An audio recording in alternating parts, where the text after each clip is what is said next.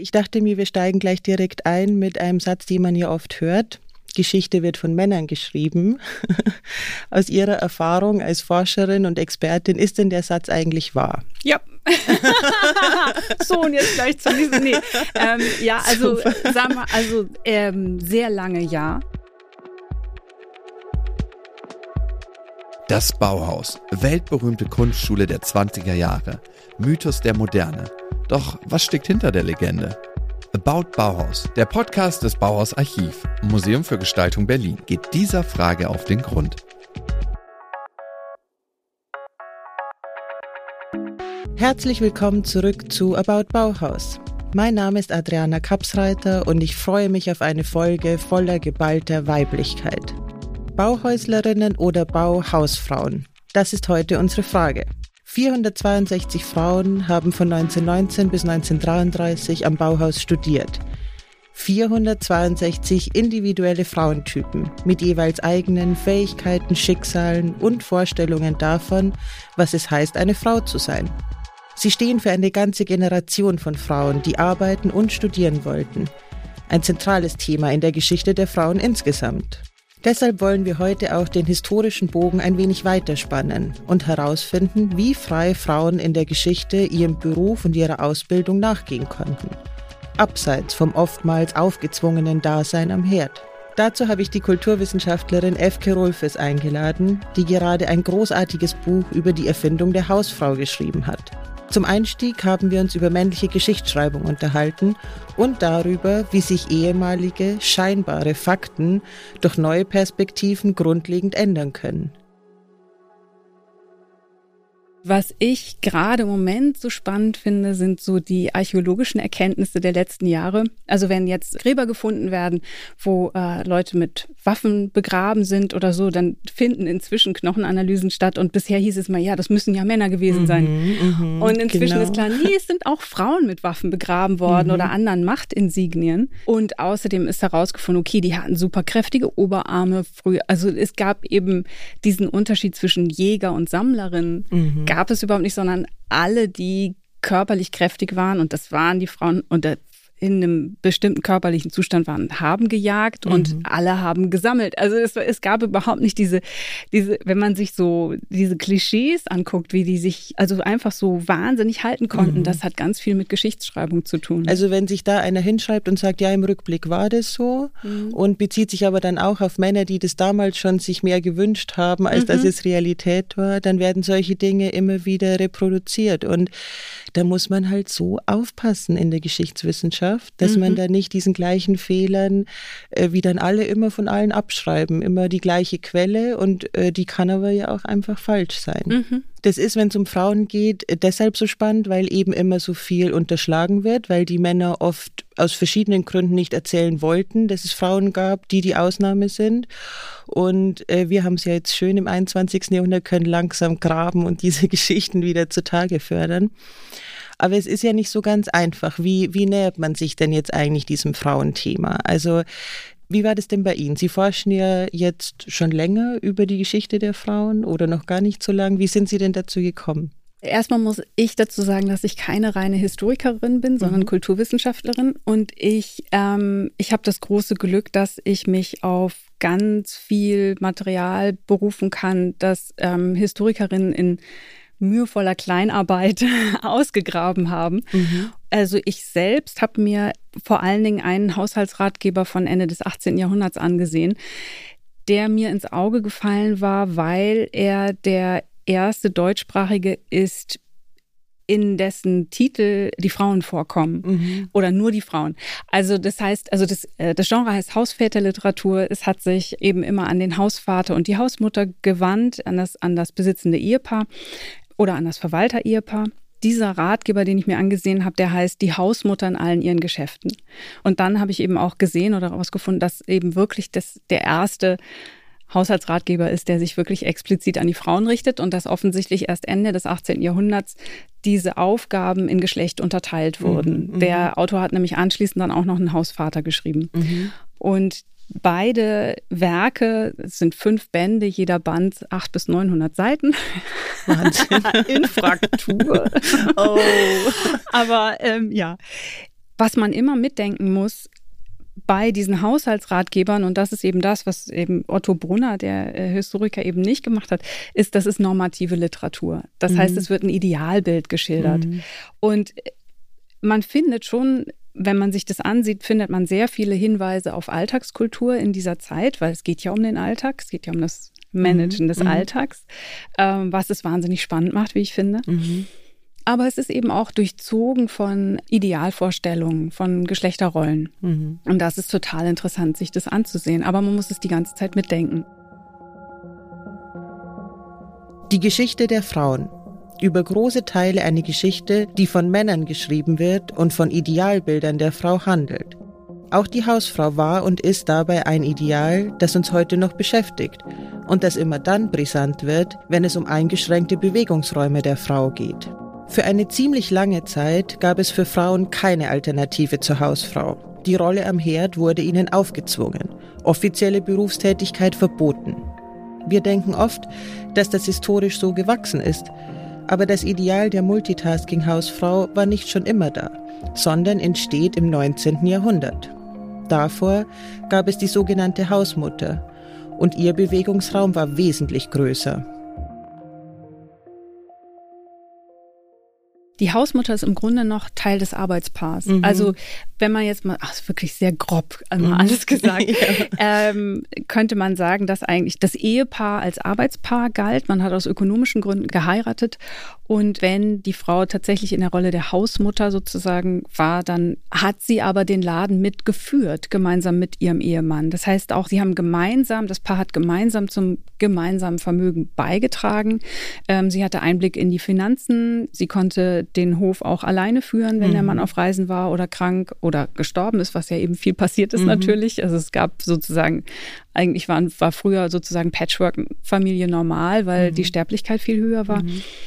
Und es gab zum Beispiel, zumindest in Brandenburg, sehr, sehr viele Frauen, die ihre Höfe dann alleine geführt mhm, haben. Mhm. Genau, das, das ist die Figur der Hausmutter, die also in einem ganz anderen Selbstverständnis ist, mhm. sozusagen. Sie ist Chefin. Mhm, ja. Und das ändert sich im 19. Jahrhundert mit dem Anwachsen der bürgerlichen Schicht. Mhm.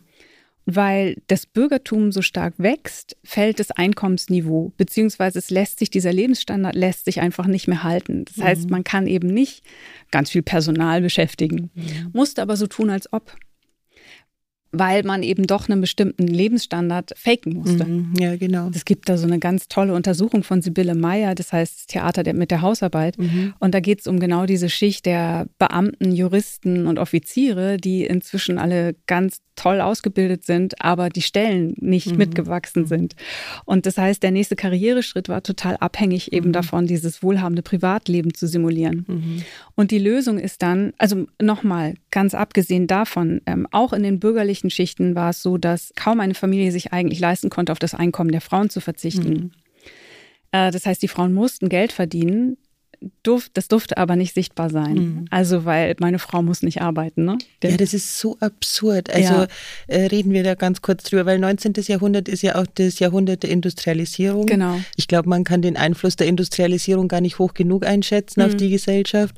Und äh, dieses Bürgertum, das da entsteht, das ist ja was völlig Neues. Also das ist, es sind die Beamten natürlich und es sind aber auch die reich gewordenen Industriellen. Mhm. Es sind reich gewordene Kaufleute durch die Industrialisierung und die passen ja nirgendwo so richtig hin. Also die sind nicht der alte Stadtadel, die sind nicht der Landadel, die sind auch nicht wie die HandwerkerInnen mhm. früher, sondern das ist was Neues. Und die wollen ja erst recht zur Schau stellen, was die für ein unfassbares Vermögen in wenigen Jahren erwirtschaftet haben, weil das sind ja diese Karrieren, mhm. wo einer als Handwerker in der Industrialisierung anfängt, wie Bosch, und ein paar Jahre später hat er diesen riesigen eigentlich schon Konzern. Also das war damals schon alles viel größer, als wir uns das heute gerne vorstellen.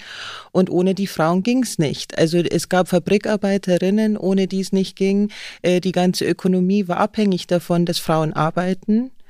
Und äh, trotzdem durfte das aber nicht so sein. Also ich habe ja auch, dank Ihres Buches weiß ich das, dass ja das Vorbild auch lange Zeit war die, die Pfarrersfrau sozusagen. Also das Idealbild war ein ganz spezieller Typus Frau, zu dem das ja auch alles passt. Also alle diese Tugenden, die man zuschreibt, kümmert sich um alles, macht alles selbst, ist ganz, wie soll ich sagen, sanft und, und reißt sich zusammen und ist für alle da. Also so dieses Klischee von dem Hausmütterlichen irgendwie. Aber wie viele Pfarrersfrauen gibt es? Also die Lebensrealität ja. der meisten sah ganz anders aus. Ja, genau. Die Sache mit der Repräsentation ist das eine, also eben die Frauen in diesem, in dieser bürgerlichen Mittelschicht, das sind jetzt nicht die Industriekapitäne, sondern das sind eben die, das sind die darunter sozusagen, mhm. die eben diesen Lebensstandard erreichen wollen, diesen Reichen oder Neureichen, es aber nicht können. Oder mhm. wobei man auch sagen muss, dass das gehobene Bürgertum von um 1800 ähm, schon auch also eben diesen adeligen Lebensstandard nachahmen wollte mhm. und eben auch diesem Repräsentationszwang unterworfen war und es zu der Zeit noch totale Standesübertretung nach unten war, wenn die Ehefrau sich mit Haushaltsangelegenheiten beschäftigt mhm. hat. Also das äh, Marianne Ehrmann schreibt darüber, diese, die nennt diese Frauen dann Hausprahlerinnen und sie mhm. warnt mhm. davor, einen geizigen Ehemann zu haben, der verlangt, dass die Frau die Küche selbst übernimmt. Das sieht man dann nämlich an den Händen. Und das ändert sich sozusagen im 19. Jahrhundert eben durch diese mh, hm, Verschiebung des, des, Lebensstandards und auch die sogenannte Dienstbotenkrise, weil mhm. natürlich auch durch die neuen Jobs in den, in den Fabriken eben das Gesinde wegfällt, mhm. weil das mhm. Dienstpersonal dann jetzt äh, eine eigenständigere Arbeit hat. Die werden trotzdem natürlich ausgebeutet, aber sie, es wird eben nicht mehr das ganze Leben bestimmt. Ja, ne? ja. Vom Ehepaar sozusagen, das dem dann vor dem Haushalt vorsteht. Was aber die Arbeiterinnen, die Fabrikarbeiterinnen angeht, die gab es natürlich auch schon immer. Also die, mhm. Äh, die, die ganzen Frauen, die halt alle Erwerbsarbeiten mussten und eben nicht zu dieser gehobenen bürgerlichen Schicht gehörten, die waren natürlich auch total gern gesehen oder wurden sehr gern genommen, auch schon in Manufakturen früher, mhm. weil Kinder und Frauen natürlich nicht so hoch bezahlt wurden wie Männer. Mhm. Äh, die waren immer, sind immer schon schlechter bezahlt worden. Also auch äh, in Gutshöfen oder so, dann hat die äh, die höchste Magd quasi hat genauso viel bekommen wie der niedrigste Knecht. Mhm. Das ist dann um 1900. Es gibt dann Ende 19. Jahrhundert diese Haushaltsratgeber, die sich dann plötzlich auch an die Arbeiterfrauen richten, mhm. weil die, die eben auf diese bürgerlichen Tugenden einschwören wollten mhm. und dass sie doch bitte zu Hause kochen äh, und zwar gut und lecker kochen, weil äh, ihr Mann geht sonst ins Restaurant und äh, wenn es ihm zu Hause nicht schmeckt und dann unterläuft er der Gefahr, sich den Sozialdemokraten anzuschließen. Also oh, das ja, ja.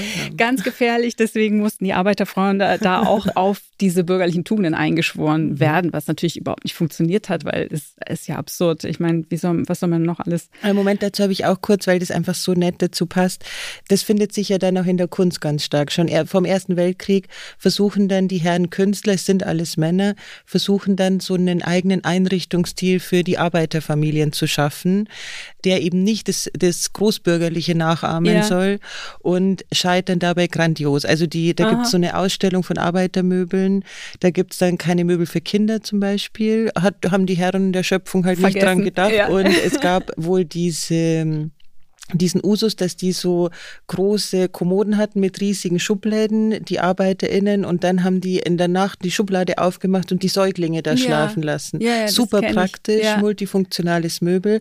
Aber man wollte das den Arbeitern abtrainieren. Die sollen ordentlich leben und haben dann Kommoden mit ganz kleinen Schubläden entworfen, damit alles schön seine Ordnung hat. Wow. Aber wo sollen denn dann, also wie das vorbeigehen kann an der Lebensrealität, das ist schon faszinierend, wenn es dann von oben kommt, von den Großkopferten Garten, wie es genau. in Bayern so schön heißt. Ja, ja. genau.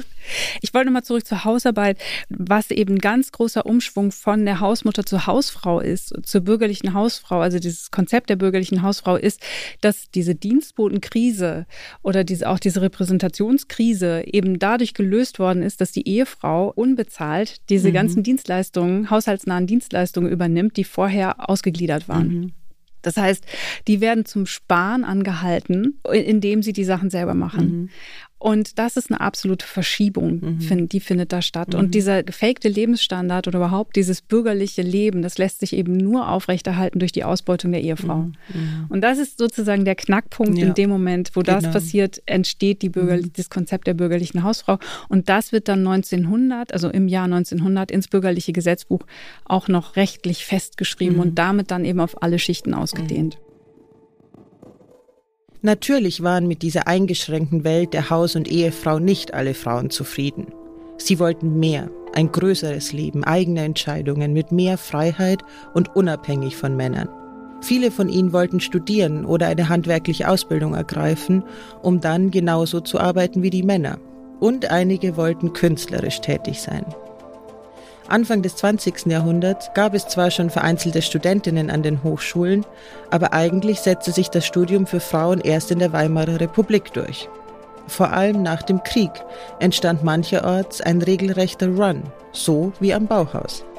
Als zur Gründung 1919 verkündet wurde, dass alle, unabhängig von Alter oder Geschlecht, bei entsprechender Qualifikation am Bauhaus studieren durften, strömten die Frauen regelrecht nach Weimar. Im ersten Semester waren 84 Frauen immatrikuliert und nur 79 Männer. Das Bauhaus von Frauen dominiert? In der ersten Ansprache, die Walter Gropius dann hält an seine Studierenden, sagt er dann offensichtlich auch etwas erstaunt, dass so viele Frauen da sind keine Unterschiede zwischen dem schönen und starken Geschlecht. Mhm. Absolute Gleichberechtigung, aber auch absolut gleiche Pflicht in der Arbeit aller Handwerker. Aber da geht es jetzt schon so ein bisschen los, das schöne und das starke Geschlecht. Mhm. Also es gibt zwar keine Unterschiede, heißt es hier, aber der Unterschied ist ja schon gemacht, genau. Ja. Und dass es da am Anfang so viele Frauen am Bauhaus gab, das war tatsächlich ein Problem. Und jetzt ist die Frage, warum war das ein Problem und warum bewerben sich da eigentlich so viele Frauen? Ja, also sie wollen natürlich einerseits genau das, was Walter Gropius verspricht, der Zugang zu Kunst, zu echter künstlerischer Gestaltung, aber sie wollen auch arbeiten, weil das Bauhaus verspricht ein Diplom, mit dem man dann auf den Arbeitsmarkt gehen kann.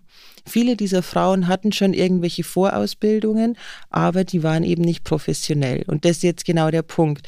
Es gibt eine Kunstausbildung für Frauen, aber die ist immer bewusst dilettantisch. Also Frauen dürfen mhm. Kunst lernen, Kunst äh, ja lernen, aber sie dürfen es nur im Privaten, nur als Hobby sozusagen, als Zeitvertreib und meistens natürlich nur die höheren Töchter. Also ich habe mich dann, weil ich kenne mich natürlich nicht so gut aus in der Geschichte des Handwerks, aber in der Kunst war es so, dass äh, im Mittelalter und bis auch in der Renaissance, wenn eine Frau die Tochter eines Malers war oder mit einem Maler verheiratet, hat sie sehr wohl das Handwerk gelernt, weil wir haben ja gerade darüber gesprochen. Sie musste ja auch irgendwie seinen Beruf vertreten. Sie war ja auch so eine Art Ersatzmann, kann man das vielleicht so sagen in früheren Zeiten? Ich würde sogar noch nicht mal Ersatz sagen, sondern wieder da das Arbeitspaar mhm. zu sehen. Das sowieso. Also jetzt wenn wir jetzt wirklich zurück ins Mittelalter gehen, mhm. nochmal. Sehr gerne. nicht? Große. da würde ich auch gar nicht diesen Begriff Männerarbeiten benutzen, mhm. sondern ähm, und das ist eben auch was, wes weswegen wir davon nichts wissen, ist, dass, dass die Berufsbezeichnung einfach eine männliche war. Mhm. Und wir bis heute denken, ah, dann haben das eben alles nur Männer gemacht. Mhm. Und das stimmt mhm. einfach nicht. Uh, gegenderte Sprache. Genau. Ganz Here we go. Genau. ähm, und es ist einfach so. Also ich finde ich finde ich find ein ganz tolles Beispiel in diesen Holzschnitten von dem Just Ammann, der eben die verschiedenen Berufsstände gezeigt hat dass dann eben bei äh, unter dem Begriff der Schellenmacher eben ein, ein Paar, ein Ehepaar zu sehen ist, mhm. das ähm, arbeitet und die arbeiten beide gleichberechtigt äh, an, an diesen Sachen, an, an diesem Handwerk. Und auf dem, auf dem Bild der Organist ist tatsächlich sitzt eine Frau an der Orgel. Ja, das fand ich ganz toll. Also der Organist, äh, und zwar, also, wie soll ich sagen, eindeutig als Frau erkennbar. Ja. Wir haben es hier liegen vor uns mit Mordsröcken und einem Kopfputzhut, ja. einem, also keine androgyne Gestalt. Nee. Und, und wenn man sich die genauen Listen ansieht, wer war in welcher Zunft Mitglied, dann lässt sich für eigentlich für, es gibt eben diese, diese Untersuchungen, dass eben im Mittelalter in fast allen Zünften Frauen vertreten waren. In Paris waren Frauen sogar zur Harnischmacherzunft zugelassen, mhm. also Rüstungsmachen. Wirklich sehr viele von diesen Zünften waren von Frauen dominiert. Mhm. Nicht nur eben in Köln die Seidenspinnerzunft mhm. und, äh, und so, oder Goldspinnerzunft oder Stickereien und so, sondern eben auch zum Beispiel die Braukunst in, in Frankfurt, äh, mhm. fest in weiblicher Hand und so weiter. Also ja. Es tun sich da Zahlen auf, die, die wir, die uns irgendwie so total mhm. ähm, überraschen, weil wir mhm. damit nicht gerechnet hätten. Und es gab eben wirklich viele, auch in vielen Zünften Meisterinnen. Es gab selbstständige Handwerkerinnen mit ihren eigenen Betrieben. Mhm. Die Frauen haben eine Ausbildung gemacht und wenn sie geheiratet haben, dann ist, äh, ist sie entweder im Betrieb ihres Mannes eingestiegen oder er ist in ihrem Betrieb eingestiegen mhm. oder sie haben weiter ihre beide ihre Betriebe mhm. weitergeführt. Ähm, das gab es sogar auch so ja, getrennt. Also es wusste ich wirklich alles, alles nicht. Alles. Das ist sehr faszinierend. Und mhm. das Ding ist aber auch, dass die Ehe als die Ehe noch nicht als Institution noch gar nicht so wichtig war. Mhm. Also klar, es ist eine ökonomische Entscheidung, sich zusammenzutun, aber es, wenn man sich die äh, Listen von Stadtbewohnern ansieht, dann sieht man, dass die Hälfte der Kinder unehelich waren mhm. in der Zeit mhm. und das war kein Problem. Kein Problem, ja. Und aber im unter Konkurrenzdruck in den wachsenden Städten im Spätmittelalter entwickelt es sich dann so, dass die Frau Frauen sukzessive aus den Zünften herausgedrängt mhm. wurden, dadurch, dass sich die Gesellen zusammengeschlossen haben und den Frauen das Arbeiten verboten wurde, mhm. das selbstständige Arbeiten. Genau, und das ist jetzt ein wahnsinnig spannender Punkt, weil da sehe ich eine gewisse Parallele zu 1919. Diese Frauen werden aus dem ja. Zunftwesen verdrängt, weil es gibt eine Knappheit auf dem Arbeitsmarkt. Ja, genau. So kann man genau. sie eigentlich runterbrechen. Dazu gibt es auch fürs 19. Jahrhundert interessante Erzählungen sozusagen oder, oder Erkenntnisse. Zum Beispiel in Berlin ist es so im 19. Jahrhundert, dass, dass die Schneider sich sehr stark wehren gegen Frauenarbeit und die Schneider oder die Polizei auch äh, Razzien durchführen bei den Frauen zu Hause und deren, wenn es dann schon äh, Nähmaschinen, also in dem Moment, wo es schon Nähmaschinen gab, die dann zerstört haben. Ja, Wahnsinn. Ähm, und äh, währenddessen aber zum Beispiel die Tischlerzunft in Berlin überhaupt kein Problem damit hatte, Witwen ähm, mhm. die, den Betrieb weiterführen mhm. zu lassen und die auch unterstützt haben dabei. Mhm. Das war auch so eine im Spätmittelalter eben eine Sache, dass dann Witwen konnten eben den Betrieb äh, weiterführen und mhm. irgendwann wurde dann eingeführt, nee, sie darf das nur noch ein halbes Jahr mhm. machen und dann muss sie sich aber neu verheiraten und so. Und dann am mhm. besten mit dem Gesellen, also damit der Geselle dann der Mann dann die Möglichkeit hat, äh, den Betrieb zu übernehmen, weil es gab eben nicht so viele Meisterstellen, weil mhm. man wollte die Konkurrenz niedrig mhm. halten. Es hat eben immer mit ökonomischen Zwängen mhm. zu tun. Genau, und das ist halt so spannend 1919, weil eben es gab gerade diesen unfassbaren Weltkrieg, der alles verändert hat. Und das gilt natürlich auch für die Kunst. Also es gab vor 1914 schon eben, wissen wir alle, Expressionismus, Impressionismus, dies und das. Also es gab natürlich schon was Neues. Aber die, die sich vor dem Krieg eine Karriere gerade so aufgebaut haben, dazu gehört auch Walter Gropius, so seine allerersten Hits 1914 und dann kommt der Krieg. Mhm. Und dann denkt er sich, wie viele andere Künstler auch, also er ist an der Front und denkt sich, was wird jetzt aus mir? Äh, kann ich an dem anknüpfen? Wie lange wird der Krieg dauern? Interessiert sich noch jemand für Kunst? Wird das Geld da sein? Mhm. Die reichen Kunstmäzene, was ist mit denen? Also ich sehe in dem schon mal einen Grund, warum das dann ein Problem wurde, dass so viele Frauen am Bau sind, weil die nehmen den Männern die Plätze weg. Mhm. Man kann es mal so sagen. Mhm. Also das war die Sicht der Männer. Ja. Und also die Sicht der Männer war, sie nehmen die Plätze weg und dann, das, also das habe ich immer wieder gefunden, es ging ja auch darum, wenn Männer und Frauen zusammen Unterricht haben, sind ja die Männer von den Frauen immer abgelenkt. Klar. Also das ist, steckt da immer so ein bisschen mit drin. Ja, ja, genau. Die Frauen stören den Betrieb, weil mhm. das schöne Geschlecht, ja. wenn das auftaucht. Das ist auch immer so schön, weil die Argumente sich da so, weil es ja erst heißt, äh, das Wesen der Frau ist, ne, also die, die, die Frauen sind mehr lustgesteuert und sind irgendwie mit Naturmenschen zu vergleichen mhm. oder mit Kindern und der Mann ist das zivilisierte mhm. Wesen und wenn es dann aber, und dann passt es dann in der Argumentation dann doch wieder, dann wird das einfach umgedreht. Genau, äh, weil es dann, äh, ja, also der muss beschützt werden ja, genau. und so. Ja, ja, mhm. also das ist wirklich sehr, sehr witzig. Aber es gibt eben noch was anderes und das spielt ja sowieso irgendwie in der Zeit eine große Rolle, das Kunstgewerbe. Wir haben da in der früheren Folge schon mal drüber gesprochen. Kunstgewerbe ist heute ein Begriff, der völlig aus der Zeit gefallen ist, der aber um 1900 hochbrisant wird. Also Kunstgewerbe mhm. beschreibt den, den Zierat am Hause. Also Kunstgewerbe ist jede schöne Teller, jede, äh, jedes Glas, die Vorhänge, alles ist Kunstgewerbe, was handwerklich durch künstlerischen Entwurf veredelt wird sozusagen. Und das Kunstgewerbe wird zum Wirtschaftsfaktor. Mhm. Also in der Industrialisierung, die Franzosen haben den super Geschmack, die Engländer arbeiten gerade an einem neuen Geschmack und damit kann man echtes Geld machen. Also wenn die ganze Welt nur französische Lampen kaufen will, weil Louis XIV so wundervoll ist, dann ist es auch ein wirtschaftliches Problem. Und also das führt jetzt soweit die ganze Geschichte des Kunstgewerbes hier, obwohl es so spannend ist und ich liebe dieses Thema. Aber es ist halt vor allen Dingen deshalb spannend, weil Kunstgewerbe schon so zwischen Kunst und Handwerk ist. Um 1900 gibt es immer mehr große Künstler aus der bildenden Kunst, die sich diesem Thema zuwenden. Kunst überall, die ganze Welt soll von Kunst durchzogen sein. Und deshalb wird das Kunstgewerbe für die Kunst spannend einerseits. Andererseits ist, die, ist das Kunstgewerbe schon länger Frauensache, weil Kunstgewerbeschulen waren schon sehr lange für Frauen geöffnet, im Gegensatz zu Kunstakademien. Also die hohe Kunst, Architektur und Malerei und Bildhauerei, das durften die Frauen nicht. Das gab es nur als Privatunterricht und wenn die Familie viel Geld hatte.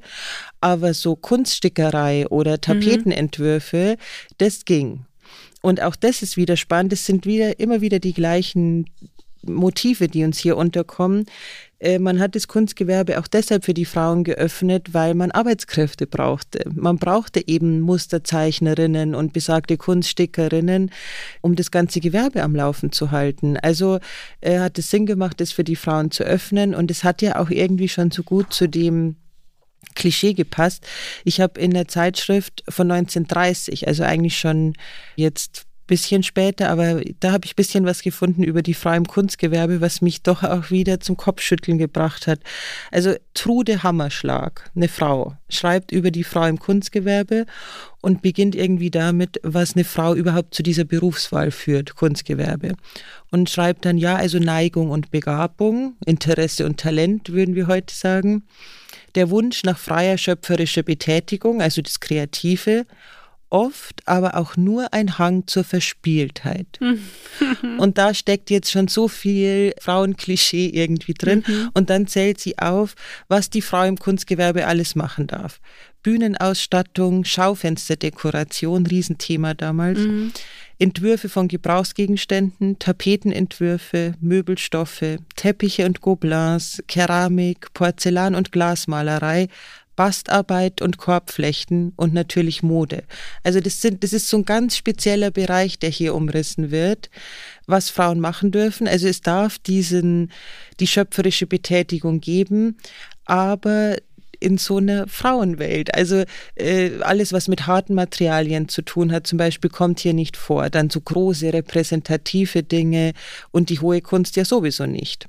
Und das ist jetzt genau der Punkt. Das, das Kunstgewerbe wird dann dadurch so ein bisschen zum Weiberkram. Da gibt es wohl auch Untersuchungen. Das Kunstgewerblerin war dann so, das ist ja so die Oberfrau oder ich weiß nicht, wie ich das ausdrücken kann. Also es wurde auch ein bisschen synonym, Kunstgewerbe und Weiberkram jetzt ab hier wird es jetzt richtig schwierig, weil das Bauhaus hat sich ja für Kunstgewerbe auch interessiert. Die wollten ja Tapeten machen und Gebrauchsgegenstände und äh, Bühnenausstattung und alles weitere.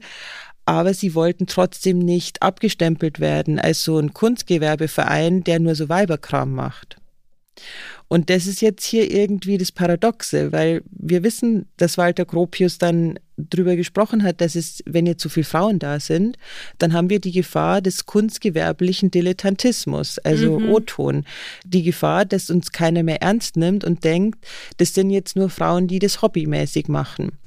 Und das ist ja auch, weil das so weit zurückgeht in der Geschichte, dass Frauen vieles machen dürfen, aber eben nicht in der Öffentlichkeit. Also wahrscheinlich ist das auch im 18., 19. Jahrhundert hat sich das dann langsam entwickelt, äh, dass so gewisse Dinge nur im, im Privaten, im Inneren gemacht werden dürfen. Mhm. Also äh, nochmal zurück zu Frauenarbeit und Männerarbeit. Die eine Sache ist, dass wenn man sich das genau anguckt, dann ist eigentlich diese Unterscheidung in was dürfen Männer arbeiten und was dürfen Frauen arbeiten, je nach Zeit und Region immer unterschiedlich. Mhm.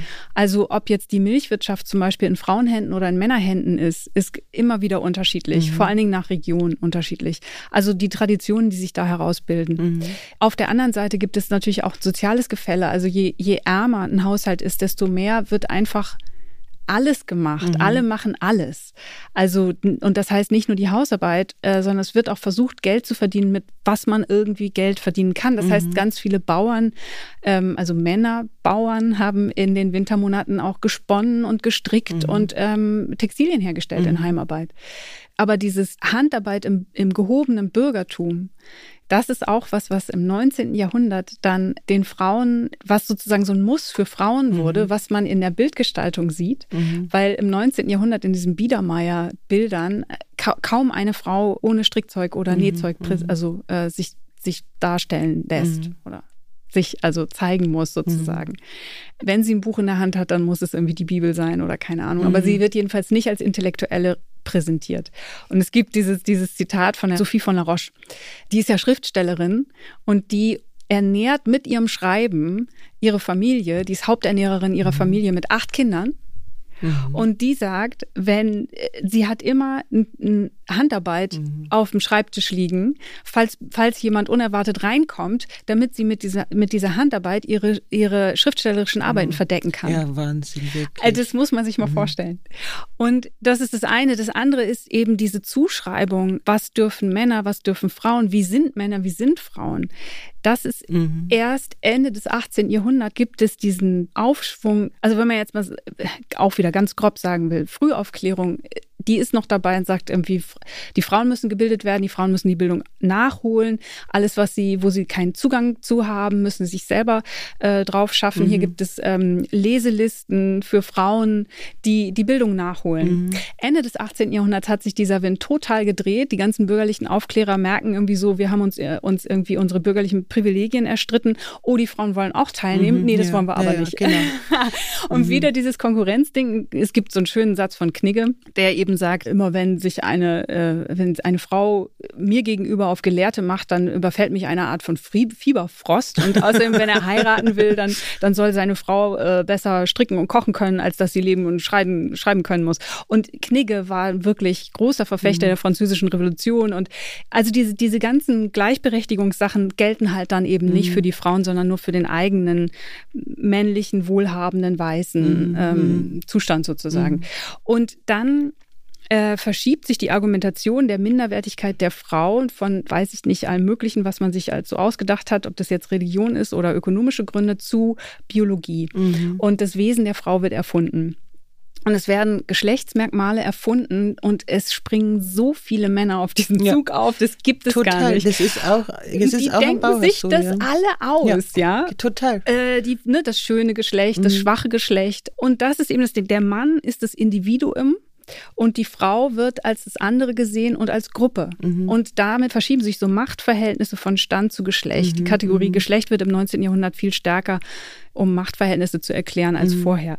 Und das ist so ein bisschen so eine Falle, habe ich das Gefühl, in das dann auch die Frauenrechtlerinnen tappen. Und auch solche Frauen, die dann auch genau diese Zuschreibungen machen. Mhm. Also Frauen sind so und so und das wird dann positiv mhm. belegt weil das natürlich auch eine Anerkennung mhm. ist, sanftmütig, äh, emotional, mhm. ähm, die sorgen sich und so weiter. Das wird dann angenommen, mhm. diese, diese Zuschreibung wird angenommen und ins Positive gewendet. Mhm. Und das verschärft diese Trennung. Mhm. Und daher kommen dann, glaube ich, eben genau diese, das, das, diese Falle, in die mhm. dann immer alle wieder fallen. Und dann erst Simone de Beauvoir, die dann wieder sagt, äh, Frauen werden nicht, eine Frau wird nicht als Frau geboren, mhm. sondern als, zur Frau gemacht. Das haben die Frauenrechtlerinnen aus dem 18. Jahrhundert auch schon geschrieben. Mhm. Aber die sind einfach auch unter den Tisch gefallen, ja, sind nicht so mhm. ähm, rezipiert worden. Mhm. Ja. Ja, es ist total faszinierend, weil all das passiert im Bauhaus. Deshalb mhm. habe ich gesagt, es ist ein ja. wunderschönes Fallbeispiel. Walter Gropius war der Meinung, Geist ist männlich und Materie ist weiblich. Das, und ja. das ist Wahnsinn, diese, dieser Begriff des Geistes ist unfassbar spannend in dieser Zeit, weil was hängt damit zusammen? Der Geniekult. Mhm. Und das, das Genie ist natürlich immer männlich. Also mhm. ich habe mal einen spannenden Artikel gelesen, ob das weibliche Pendant zum männlichen Genie die Muse ist. Mhm. Also, dass die Frau dann inspirierend sein kann in, in ihrer Schönheit und sie kann vielleicht auch mal was Kluges sagen, aber sie inspiriert immer nur das Genie. Das weibliche Genie ist nicht so richtig mhm. vorgesehen. Und der Meinung waren mehrere Bauhäusler. Also Paul Klee, Oskar Schlemmer, auch Kandinsky. Ähm, über Paul Klee gibt es wohl neuere Forschungsergebnisse, dass er ein schlimmer Frauenhasser gewesen sein muss, ein Misogyn. Ich habe das noch nicht äh, verifiziert. Ich weiß aber, dass trotzdem die Bauhäuslerinnen Freundinnen Paul Klee geliebt haben. Also mhm. ich finde, das ist ein wichtiger Punkt jetzt auch. Walter Gropius war, der, war wohl der Meinung, dass Geist männlich ist und Materie weiblich, hat aber viele dieser Frauen sehr unterstützt in ihrer Arbeit. Also man darf das nicht so entweder oder sehen. Äh, Johannes Itten, der den berühmten Vorkurs erfunden hat, der war der Meinung, und das, der Meinung war nicht nur er, dass Frauen nur zweidimensional sehen können. Haben Sie das schon mal gelesen? nee, dass sie deshalb toll. in der Kunst nur in der Fläche arbeiten dürfen, weil die können ja nicht richtig dreidimensional sehen. Und wow. jetzt kommt das, was Sie auch gesagt haben. Ich habe Artikel gelesen, auch aus dem Bauhausumfeld, wo Frauen sagen, ja, ich bin ja dann in die Weberei gegangen, in die Textilwerkstatt vom Bauhaus, weil Frauen können ja nur zweidimensional sehen, deshalb bin Irre. ich da besser aufgehoben. Also, ja. wo ich mir dachte, Schwester, Schwester, du hast, du hast doch Augen. Also du musst doch sehen, dass es dreidimensional ist. Wie kannst du ja. literally deinen eigenen Augen weniger glauben als dem, was die Männer sagen? Der lustige Witz ist, dass die Frauen in ihrer Beschränkung selbst sehr Bauhaus wurden. Also mhm. die Männer dachten sich dann wohl, okay, die Frauen haben jetzt da eh ihren Bereich, da müssen wir uns nicht so kümmern. Es gab auch am Anfang keinen Formmeister für diese Klasse, nur so eine alte Handwerkslady, mit der diese jungen, progressiveren Frauen nicht gut klarkamen. Mhm. Und die haben sich wahnsinnig viel selbst beigebracht. Also diese Idee des autodidaktischen Lernens, was Sie auch angesprochen haben, das findet man allenthalben. Man sieht auch, also viele von den Frauen hatten überhaupt keine Vorbildung im Weben. Dann gibt es so ganz kleine, schiefe äh, mhm. Mini-Teppiche, wo die sich ausprobiert haben.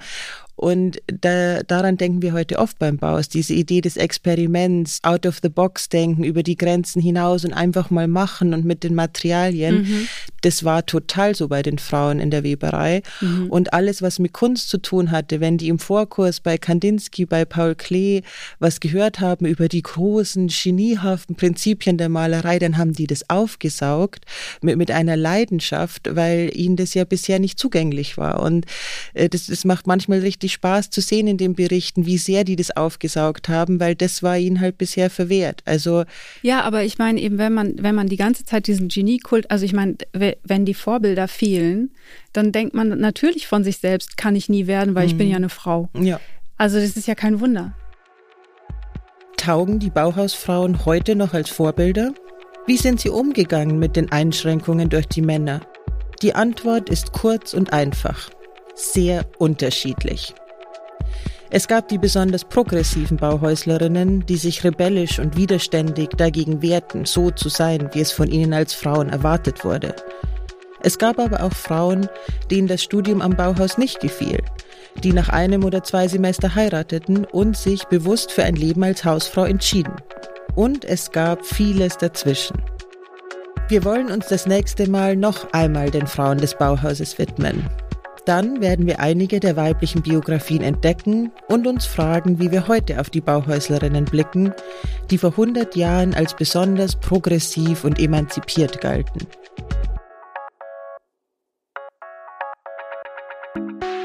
Am Ende kommt es so zusammen, dass viele auch einfach geheiratet haben. Dann war es eine mhm. Bauhäuslerin und ein Bauhäusler und wie es auch da so ist mit den Ehen, ist es nicht immer gut ausgegangen.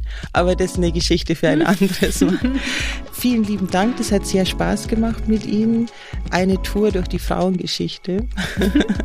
Vielen lieben Dank. Gerne. Das war About Bauhaus, der Podcast des Bauhaus Archiv, Museum für Gestaltung Berlin. Abonniert unseren Podcast auf Amazon Music, Spotify, Apple Podcast, Deezer und überall, wo es Podcasts gibt.